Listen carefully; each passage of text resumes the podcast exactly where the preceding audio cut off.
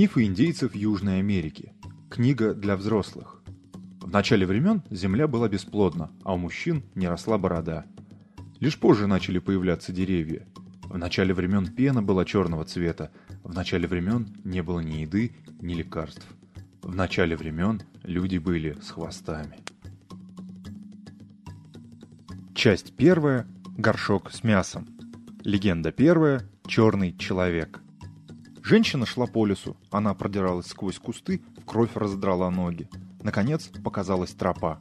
Женщина остановилась, присела на корточки и облегчилась. Потом пошла дальше. Все это время Дико следил за ней.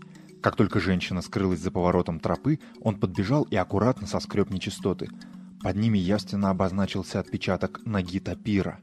Дико даже затрясся от удовольствия. Он бросился в лес, догнал тапира и превратил его в большого черного человека. Женщина уже подходила к дому, когда чья-то темная фигура загородила дорогу. «Куда спешишь?» — раздался хриплый голос.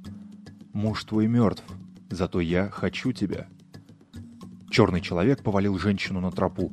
Удовлетворив желание, он поднялся, схватил пленницу за руки и потащил за собой. Много удивительного довелось повидать женщине на этой неделе.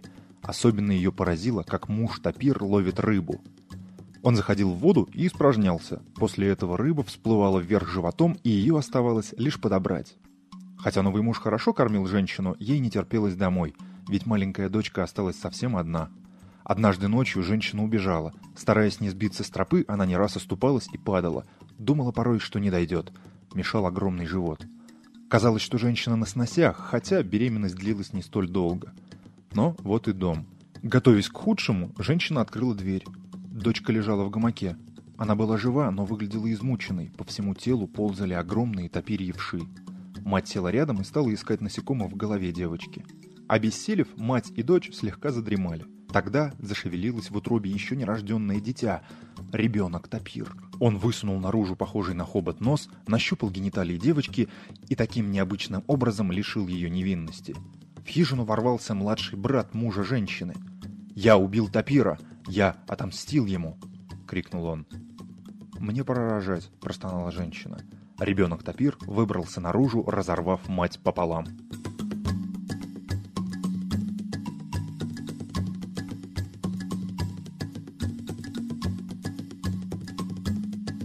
Легенда вторая. Ящик. Человек пошел охотиться на вискачей. Пройдя несколько сот метров, он увидел множество зверьков и настрелял их полный мешок. Но вернувшись на то же место в следующий раз, никакой дичи там не нашел и направился дальше. В конце концов он добрался до незнакомой деревни. На площади толпился народ, зарезали корову, все готовились к празднику. Люди заметили чужака и стали гадать, кто он такой. Мужчины жарили мясо. «Пойди спроси», — велели они товарищу, — «откуда он? И пригласи к нам, пусть тоже покушает, и пусть к вождю сходит». Человек боялся идти к вождю, но окружающие принялись его ободрять. Тогда охотник приблизился к дому вождя и прокричал вежливое приветствие. «Будь любезен», — ответил вождь. «Пойди наруби дров, вот топор, налей в котел воды, разожги огонь и заготовь дров. Воду поставь кипятиться, но топливо принеси побольше, чтобы вода быстрее согрелась. Как закипит, мы бросим тебя в котел». Маленький мальчик, стоявший неподалеку, прошептал человеку — Постарайся схватить топор, ведь вождь собирается прикончить тебя. «Как же мне рубить, вождь?» — спросил человек, подойдя к дереву. Вождь стал показывать, а человек ударил его топором по шее и убил. А дальше стал думать, что ему делать с детьми вождя. Он заметил большой ящик и позвал ребятишек. «А ну-ка, прячьтесь скорее сюда, а то сейчас холодный ветер задует». Дети залезли в ящик, а человек забил крышку гвоздями. Подул холодный ветер, и дети в ящике умерли.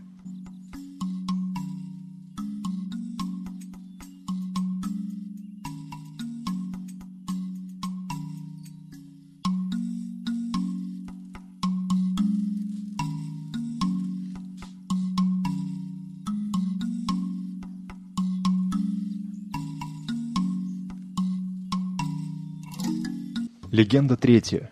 Череп. Нафуитома был неплохой колдун. Он много чего исхитрился создать, но вершиной собственной изобретательности считал растение карай. Некоторые думают, что такого растения не существует в природе, ибо если индейцев спросить, что такое карай, любой из них укажет какую-нибудь свою лиану или траву. Некоторые караи ложные и слабые, с этим не приходится спорить. Однако каждый, кто намажется соком настоящего карай, видит в темноте. С тех пор, как ночь для Нафуитома сделалась светлее дня, он стал от заката до рассвета бродить по лесу и выгребать из дупла древесных лягушек которые ведут ночной образ жизни. Жена потом подавала их в жареном виде вместе с маниоковыми лепешками. Рыбной ловлей на Фуитома теперь тоже занимался исключительно по ночам. Зажигал факел и бил острогой столько рыбы, сколько хотел.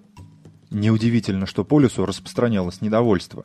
Отомстить на Фуитоме, создавшему колдовское растение, вызвались жабы.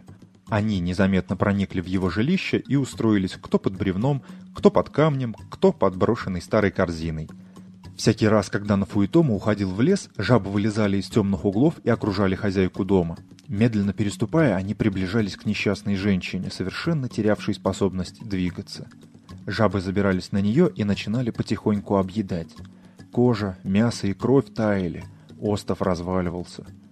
Подходя к дому, Нафуитома имел обыкновение стучать по корню дерева, росшего у тропы. Этим он желал напомнить жене, что пора подавать мужу лепешки и пиво. Он не знал, что посылает предупреждение жабам. Услышав стук, те восстанавливали женщину из останков и отнимали у нее память. Когда муж входил, она лишь жаловалась на страшную головную боль и, худея день ото дня, отказывалась принимать пищу. Однажды Нуфуитома возвращался с охоты позднее обычного и в спешке забыл ударить по корню. Отворив дверь, он увидел кучу окровавленных костей на полу, а в гамаке дочисто обглоданный череп. Пока охотник обдумывал, как ему поступить, череп подскочил и вцепился ему в меча. Нафуитома пробовал сбросить череп на пол, но тот укусил его за руку. Каждая новая попытка избавиться от черепа влекла за собой все более жесткое наказание. Нафуитом понял, что сопротивляться глупо, враг перегрызет ему горло. Осталось смириться. «Что, не нравится?» — ухмыльнулся череп, видя успех дрессировки. «Привыкнешь. Это тебе за то, что позволил жабам меня сожрать». Отныне жизнь на Фуитома превратилась в мучение. Он теперь постоянно испытывал острейший голод, так как череп перехватывал почти всю пищу, которую человек подносил к рту. Свои нечистоты череп извергал на тело на Фуитомы. Спина и плечо почернели и стали заживо гнить. Густой рой мух сопровождал охотника, куда бы он ни направился. Когда Нафуитома попробовал смыть грязь, череп больно укусил его в щеку, давая понять, что следующая попытка помыться будет стоить человеку жизни. Но Фуитома чувствовал, что долго не протянет, если не придумает какой-нибудь хитрости.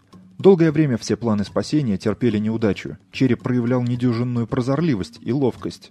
И все же Нафуитома не зря слыл колдуном. Однажды ночью он сумел втайне от черепа побеседовать со своими амулетами. Духи-хранители дали совет. Обещай накормить череп рыбой, а потом попроси его слезть, мол, надо вершу проверить. Желание полакомиться пересилило осторожность. Череп нехотя соскочил с живого насеста на поваленный ствол дерева. В то же мгновение Нафуитома прыгнул в реку и поплыл под водой, сколько позволяло дыхание. Затем вскарабкался на берег и побежал к дому. Захлопнув дверь, он припер ее жердью. Череп прискакал следом, остановился и вдруг закричал голосом жены. «Отдай мою терку для маниоки!» Человек приоткрыл дверь и просунул в щель терку. Увидев знакомый предмет, череп слился с ним в бесформенный ком. Ком взвился вверх и превратился в ночного попугая, который кричит при луне. Попугай посидел на крыше, затем улетел в лес.